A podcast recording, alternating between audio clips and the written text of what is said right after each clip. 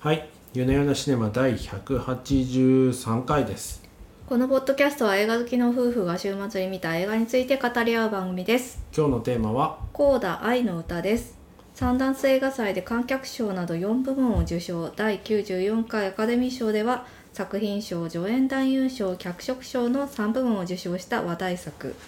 4人家族の中で1人だけ耳が聞こえるルビーは幼い頃から家族と周囲との間の通訳となり家の漁業を手伝っていました合唱クラブの顧問の先生がルビーの歌の才能に気づき名門音楽大学の受験を強く勧めるのだがというお話ですいやー素晴らしかったですね素晴らしかった最です高ねですよじゃあ毎週私毎週これ見るで ああすいませんはいすいませんあ挟じゃのったあ実は私その劇場にも見に行っていて、うんであの配信になったのでそ夫うですとね2回目を見たんですけどうんやっぱり素晴らしかったもう毎週これでいい ですよ本当週末こういうのを見て気分をすっきりして、うんまたね次の週仕事に向かうってそれで確かにねいいじゃないですかねいやもうその通りかもしれませ んもう心が温まるそうですよもそうですよ感動しちゃうしもう深いドラマだったなんか明るいのがいいですよねこう結構ね重いテーマじゃないですか障害を持つご家族で一人だけうん一、うんうん人だけそのね耳が耳が聞こえないご家族の中で一人だけ耳が聞こえるっていううん結構重いテーマなんですけど、このカラッとしたね明るさとその中でもなんですかね、あるドラマみたいなのが素晴らしいですね。うんそうなんですよあでもこの映画実はフランス映画「エール」っていう作品のリメイクでして、うん私、うんエール」も見たことあるんですけど、いうん、やなんか数段いい作品になってるなっていうふうに思っていて。へえどの辺が違うんですかね。あの障害のあるお父さんお母さんが、あのすごい熱烈に愛し合っててみはいたいな、とかあの、大人のその泌尿器科みたいなところに連れて行かれてあの通辺訳はをし最な高きでゃいすねけないとか、そうそうそうああいった、ね、エピソードは確かにエールから全部引き継がれてるんですよ。あの結構大事なシーンの音が聞こえなくなるっていう演出とかうんもエールから引き継がれていて、でその障害者のなんかこうあんまウェットにならないこの私たちと同じようなこう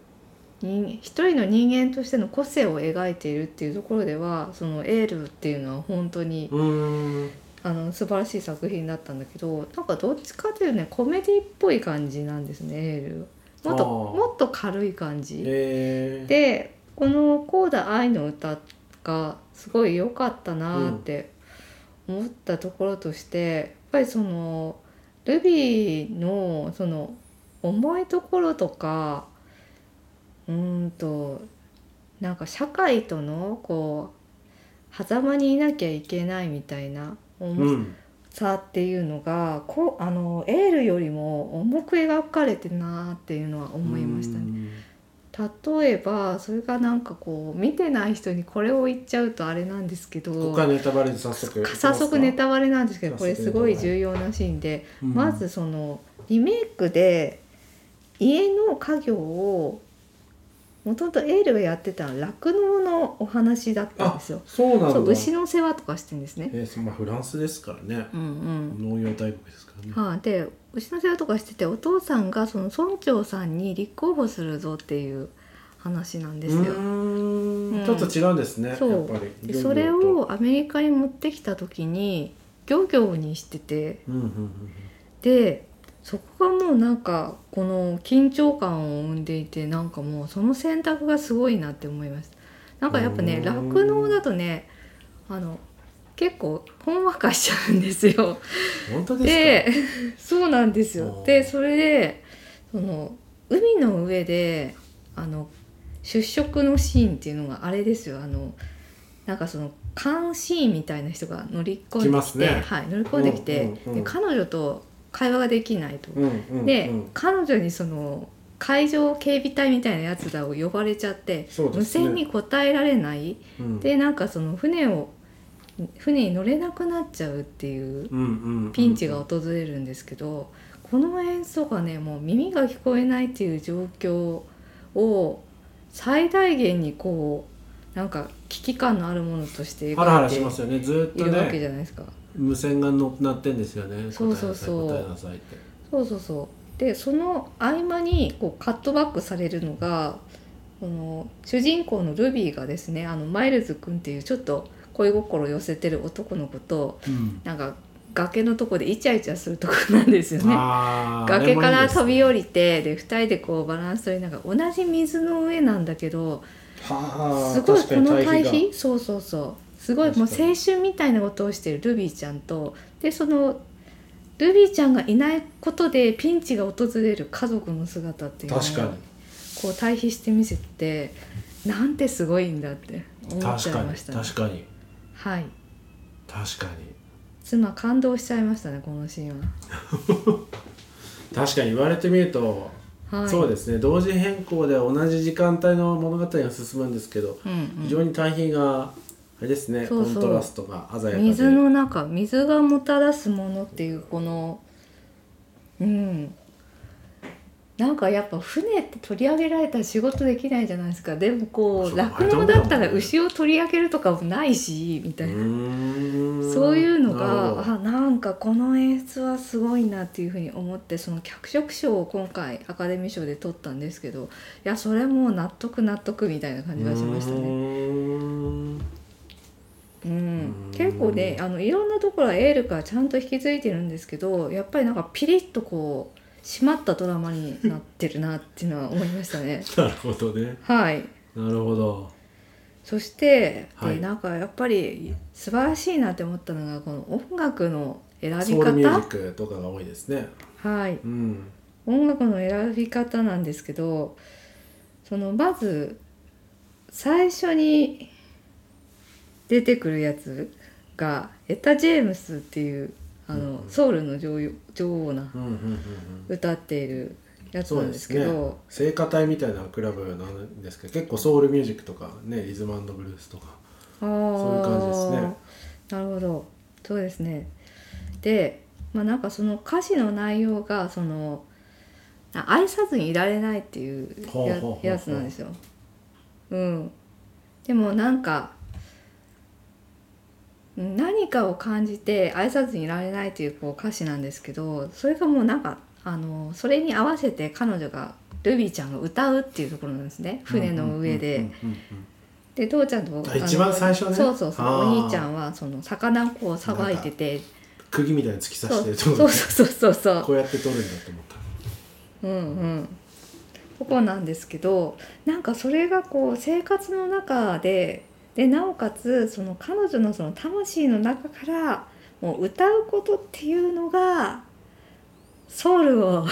なるほど震わせているのだというもうその最初からもうそういう歌になってるってないるうほどねところがありましてなんて私今しつこい言い方なんでしょういやいいんじゃないでしょうかっていうところもありまして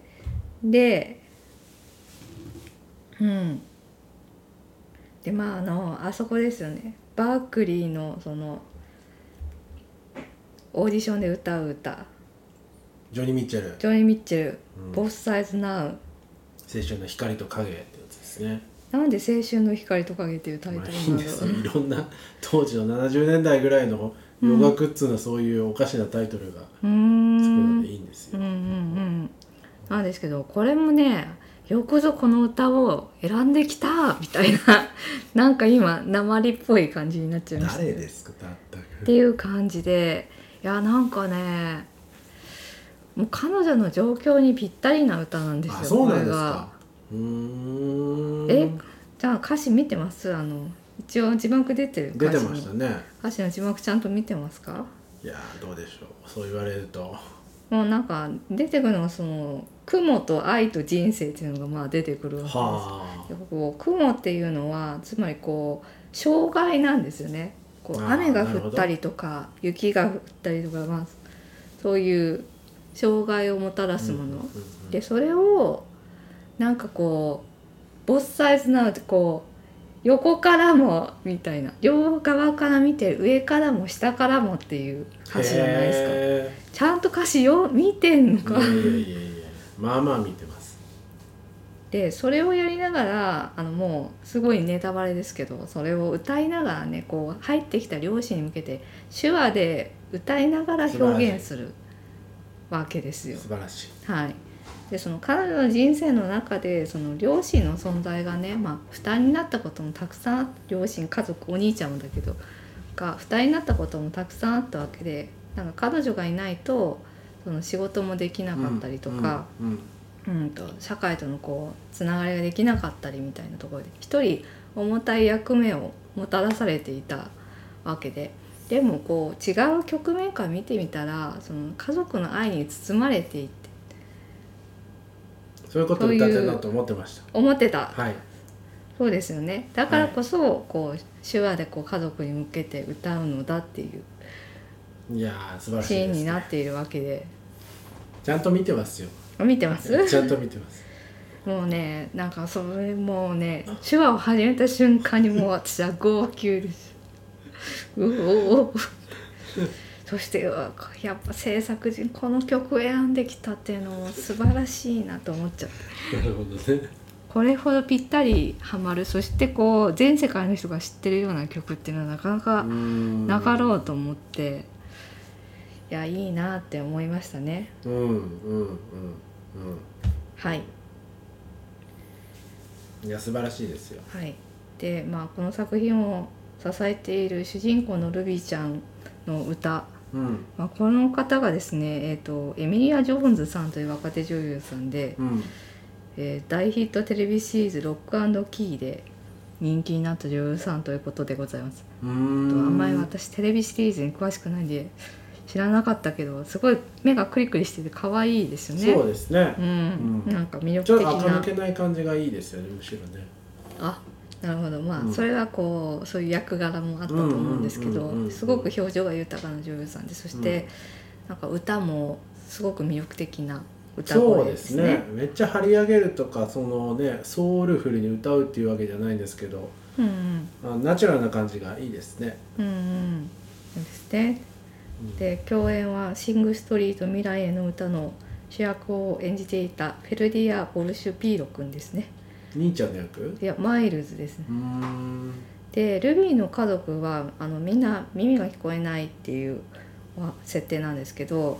えー、と全員本当に耳が聞こえないあそうなんだ俳優たちですね。すげでえあのお母さんが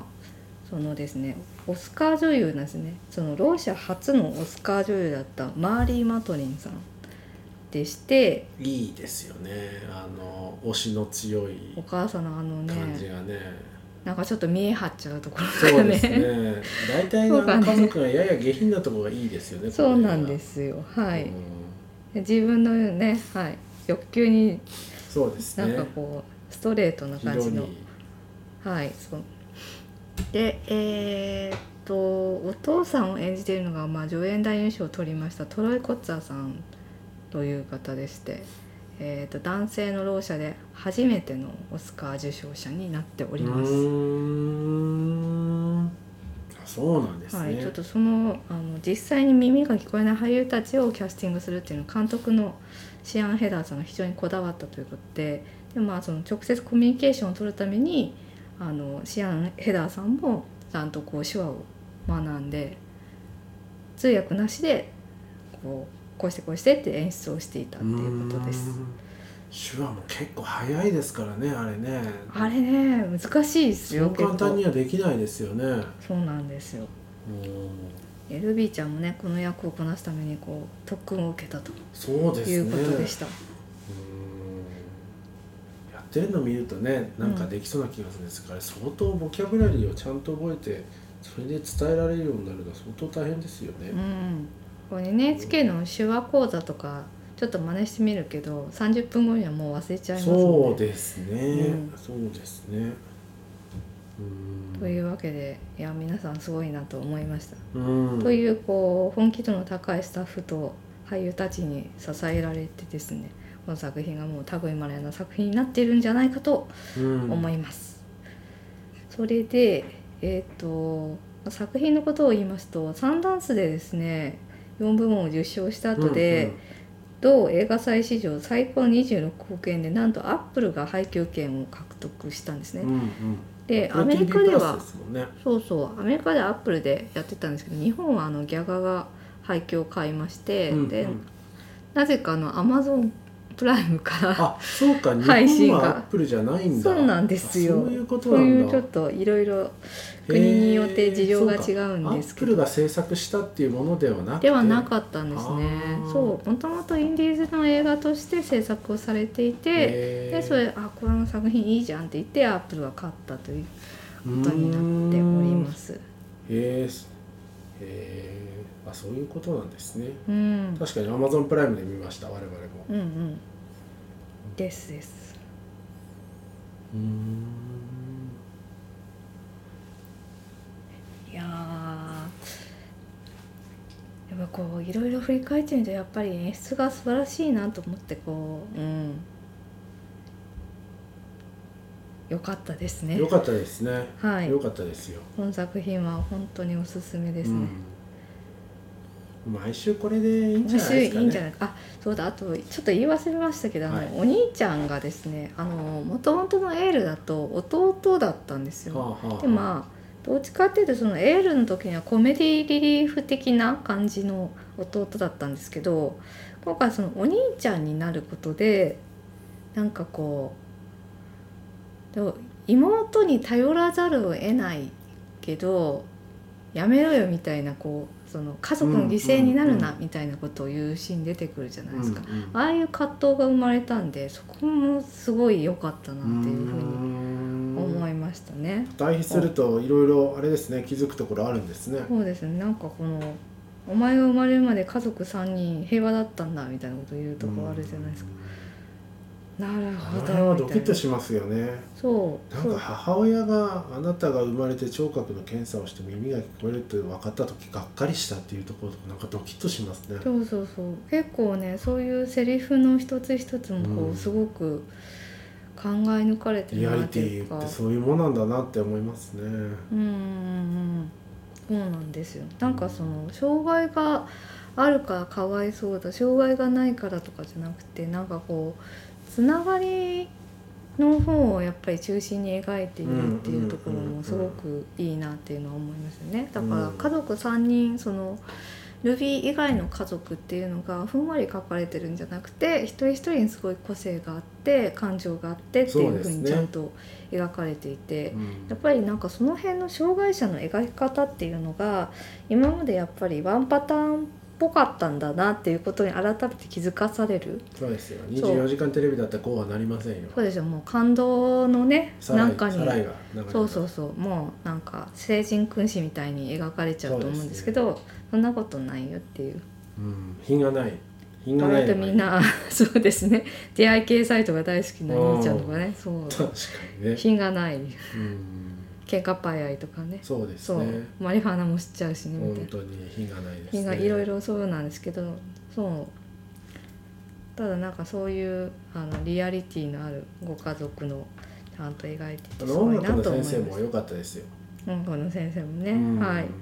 ああいうキャラたまに登場しますけどなんていう嫌の味こ外国人キャうラですかねこう俺俺の俺なりのやり方っていうのが強すぎて、うん悪悪が強いみたいなそうですね非常にいいですよね、うんうんあちなみにあのコーダっていうのがですね「Children of Deaf Adults あそれの略なんだ、の」はい、略でコーダ。へで最近そのやっぱり注目を浴びてますよねあの割と NHK の特集とかであそうなんですかそうですねヤングケアラーとあヤング同ケアラーって言いますじ、ねそうはいうん温泉でその今までこう気づかれなかったうん子供たちっていうのでまあこうだっていうの結構注目が集まってますねうーうんんどうしてもその大人との通訳代わりになってしまうのでそうでなすんかそね。の子供自体その純粋な子供自体を過ごせなかったりするっていうところがあるっていうなるほどね。ことなんですよね。でーんそうそうルビーもずっとそうであのビール2杯みたいな注文するっていうところが出てきたじゃないですか。。うんうんうんうん、そういうところもちゃんとあの描かれていたかなっていうふうに思いまし。た。でまあ最後のシーンがねやっぱりねこう最高に良かったですね最後はい最後最後父ちゃんが「ゴー」っていうところねこうずっとずっとこあうーあのルリ家ーを出るところねそうそう家を出るところですルリねーがずっとこはうい手話で話していて、その手話の世界で会話をしてたんだけど、父ちゃんが今度はルビーを送り出す時にその声を出してこうっていうっていうのうをんここの対比この辺もねやっぱりね最高だなって思ってもうここでもう涙が滝のように出ちゃうそうですかいやよかったで出すた後ででなんか最後の手話がね翻訳されてないんですけど調べたらは「I really love you」っていうことらあしいですね。ね愛してるよっていうのをお互いで送ってるっていうことでしたなるほどいや素晴らしいですねはい、 はい、というわけではい今週はほぼ絶賛のコメントしかなかったんですけどそうですね何かありますかそうですねまず僕が一番いいなと思ったのはやっぱり画面ですねはい画面、うんはいうん、なんかちょっと青っぽくてすごい明るいんですよねはいうんあれがまずいいですよね、うあのん水の感じとかちょっとそのなんか夏っぽい光の感じが何ですかね何で撮ってるのかよくわかんないですけどあの詳しくないですけどすごい明るいですよねおー 明るいですよねうんえなんそかねれはウイのシーンがってこといですかやじゃなくて全体的にちょっと青み青みと黄色みのある画面がすごくいいなと思いました、うーんははいい、まず一番いいのが画面がは良いかったなと思いましたね、うんうんうんなんかそれがこのなんかねテーマがテーマが一見ね重いテーマですけどもそのねこうあもういろいろあるけど天気もいいしいいかみたいな感じがするじゃない ですかあれがもういやあれがですよどんよりしてたらうんどんよりこうねなんか時折雨がしとしと曇りしとしとみたいなのだったらねしとしとしちゃうんですよそれがねカラッとしてるからすごい全体的な明るいトーンが保たれてんじゃないかなと思いましたね今のお話聞いててあそうかもって思ったのはでしょその海の方つまりあのろう者の世界は青っぽいんですよきっと青っぽい色で服とかもやっててでそのルビーが歌うシーンは赤い服を着てるじゃないですかそこまでそういうそう計算してますかね結構してんじゃないかなと思ってうーてんやっぱりその2つの世界っていうのをなるほど対比するっていうのも結構色設定自分がその衣装係とかだったらねあ知って考ますかえると思いますは確かになんか兄ちゃんとか青いジャケット着てる気がすあうーんるうんあそうなそうだな海確か海の方は青っぽいそしてこうステージは赤っぽいとかっていうふうに分けてるかもしれないなるほど、まあ、そうかもしれないねまあその辺そもうちょっかもとしれないそうかもしれない、ねちょっと今でもうがった見方かもしれませんうがって何にも考えてないかもしれうないがったは言い過ぎだと思いますけど、うんまあまあ合ってないかもしれませんけど、うんうんうんあでもなんかその海のシーンのその荒涼とした感じっていうのすごい良かったですねなんかでも撮影がすっごい綺麗だなと思いまし綺たよ麗でしたねうあのん水に飛び込むところとかもう、んなんですかねあのハイビジョン世界遺産みたいなすご い精度がなんか語彙力すすごい感動したっていう話をしててるのにそうかいやすごい引きのハイビジョン世界遺産引きのいいでバシャンっていう時のあのなんかね鮮明なうん映像はハイビジョン世界遺産的な、あのはい美しさを感じましたけどね。なるほどわはい。かりましたまああとはあれですね。なんといってもあのあの学校のコンサートのシーンでうん無音になるところがあるんですよ。もういい加減ネタバレですけど、うんうんあれは素晴らしいなと思いました本当に。あれもねあの実は元うんエールにもあるんですけど、グッときましたね。あそこなんかでもやっぱりこっちの方がすごい良かったんですうよんね。あのお父さんがね周りを見ながらこう状況をキョロキョロしながら把握しようとしてるところとかうんうんうん本当にグッときましたね、うんうんうん。素晴らしいそうなんですよね。ということそうでうんうんはい、まあ、大体まあそろそろお時間なんで切り上げようかなと思っているんですけど、はい大体なんか他言いたいことありますかうん大丈夫ですはいじゃあということであの今回はあの全力おすすめできるいい映画ですのでぜひ皆さんそうもですね夫曰く毎週見てもいいっていういやもうこういうのでいいですね本当本当こういうので週末を締めるにはこういうのでいいなそうですね家族の温かさみたいなのをね見てねまた号泣するのがいいんじゃないですかねとと思いました、じゃあ今週はこんなところにしましょうはい、あありがとうございましたりがとうございました